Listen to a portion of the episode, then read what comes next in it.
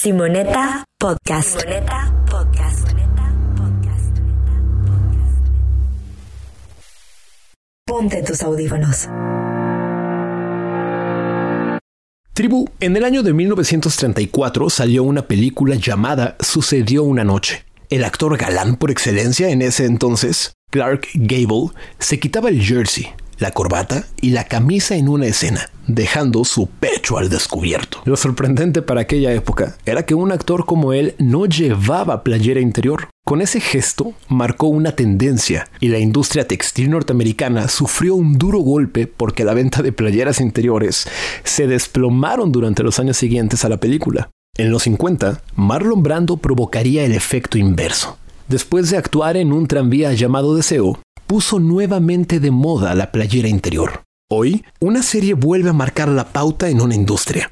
Gambito de Dama ha tenido un efecto sin precedentes en la industria del ajedrez. La venta de tableros en eBay creció un 250% las primeras semanas de que se estrenó la serie y las búsquedas en Google sobre cómo jugar ajedrez fueron las más altas en nueve años y el número de jugadores en la página chess.com se multiplicó por 5.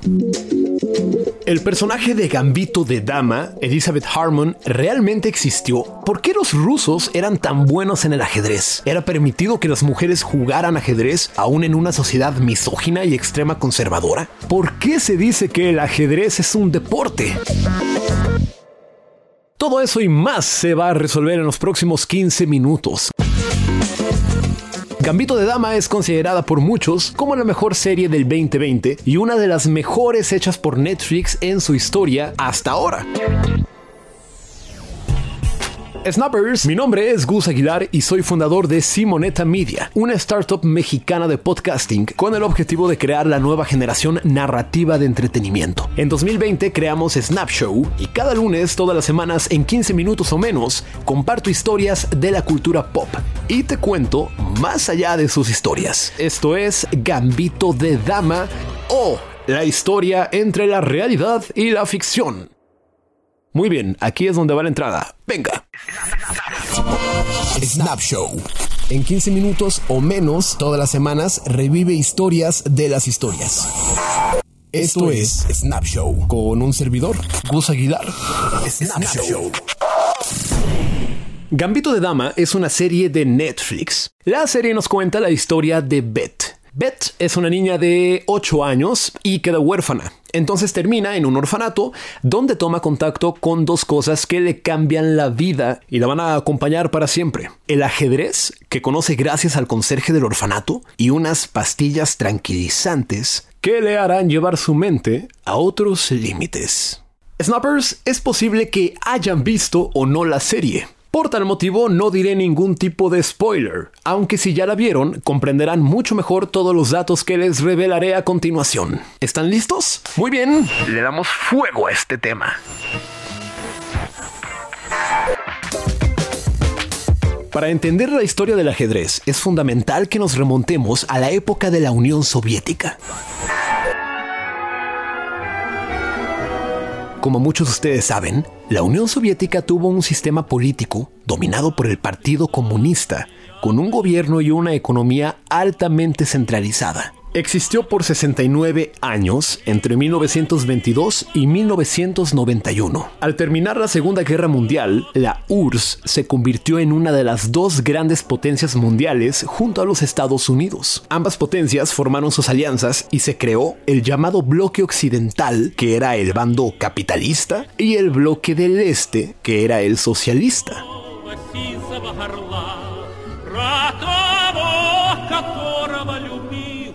Se le llamó Guerra Fría porque ninguno de los dos bandos tomó acciones directas contra el otro. En gran parte fue un conflicto ideológico, político, económico y propagandístico. Bueno, pues el sistema soviético, además de su fuerte poder bélico, utilizó un pequeño ejército de brillantes jugadores de ajedrez para probar su superioridad también en el intelecto. No por nada, los campeones mundiales de ajedrez eran considerados una especie de héroes nacionales. Eso sí, los jugadores que recibían apoyo del Partido Soviético tenían que pagar un alto precio, ya que su carrera estaba completamente politizada y quedaban bajo el control absoluto por parte de la KGB, la Agencia de Inteligencia Soviética. De hecho, un gran fanático del ajedrez fue Lenin, y probablemente fue su influencia la que inculcó esa adoración tan grande por el ajedrez y la politización alrededor del juego. Una vez que tenemos este dato histórico fresquecito, volvamos a la serie.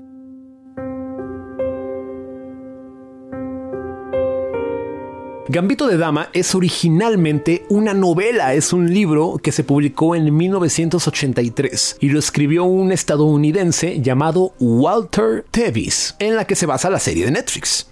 Por lo tanto, nuestra protagonista, Beth Harmon, es efectivamente un personaje ficticio, es decir, Beth Harmon, la protagonista de Gambito de Dama, nunca existió. Sin embargo, sí está inspirada en varias historias, precisamente en la vida de tres hombres ajedrecistas, dos rusos y uno estadounidense, y también en la vida misma del autor, de Walter Tevis. De hecho, Walter, al igual que Beth, jugaban ajedrez desde muy pequeños, y Walter se llegó a convertir en jugador clase C, que es un grado importante de reconocimiento entre los ajedrecistas, e incluso Walter tuvo una dura dependencia a los fármacos durante su vida, tal como el personaje de Elizabeth Harmon.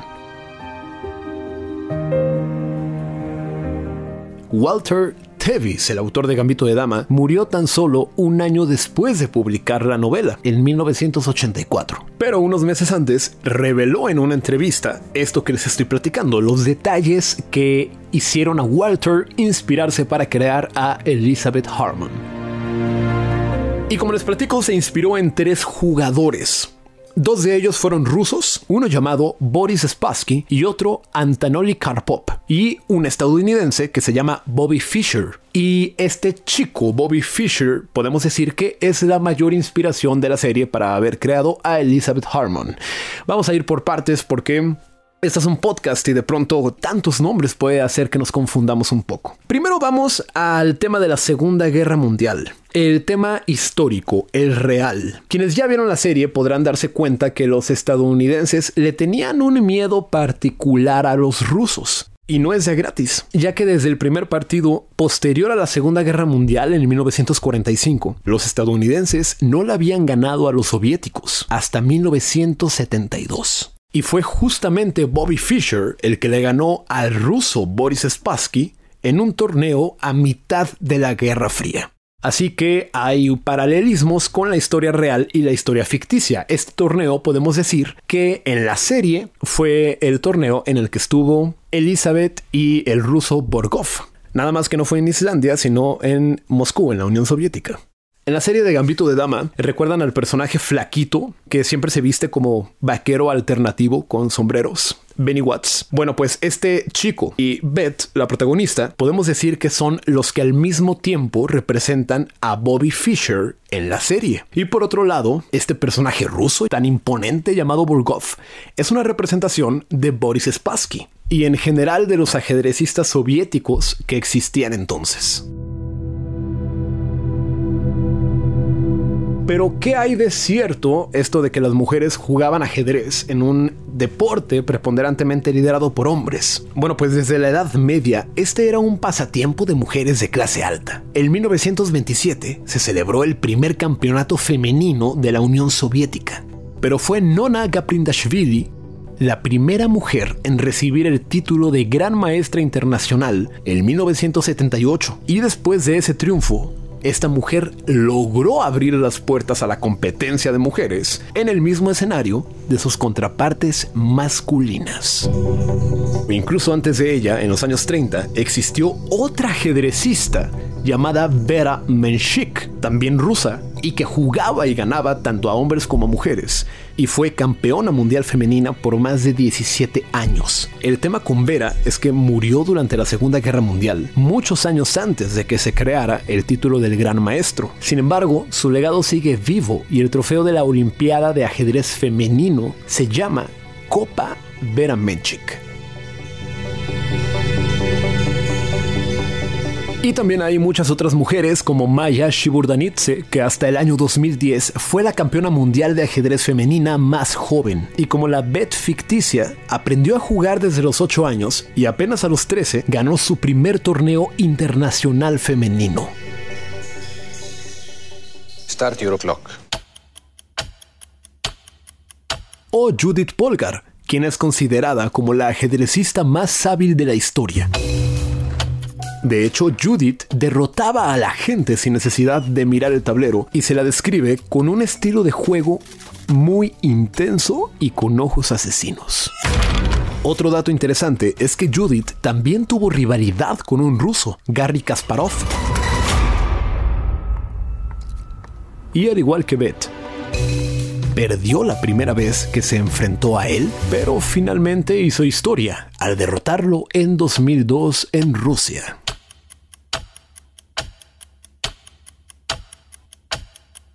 Gambito de Dama, por lo tanto, es una miniserie llena de investigación y detalle, inspirada en su mayoría por el ajedrecista Bobby Fischer y otros más. Y aunque bien podría haber tomado como referencias directas a campeonas mujeres, no deja de ser un drama deportivo atractivo para todos, que cuenta la historia de Beth Harmon desde su niñez hasta la adultez, con el objetivo de convertirse en la mejor jugadora de ajedrez del mundo. Una antiheroína llena de miserias y puntos bajos que elude el dolor y se encuentra con una irónica pasión que le consume la vida.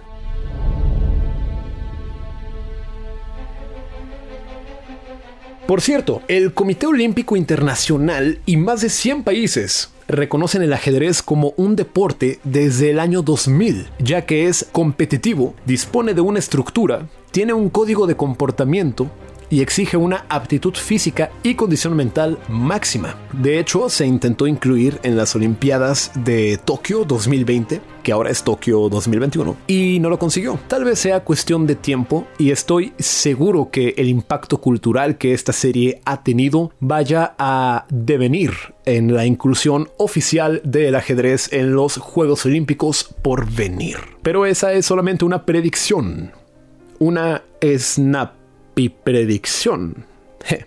Snappers, esta investigación de Gambito de Dama entre la realidad y la ficción tiene mucho más fondo, así que si creen que omití algún detalle importante, les agradeceré me lo hagan saber en los comentarios o en Instagram. Toda la información está en la descripción de este episodio. Y por cierto, mi hermana me explicó cómo jugar ajedrez y perdí, así que supongo que me seguiré dedicando a hacer este podcast.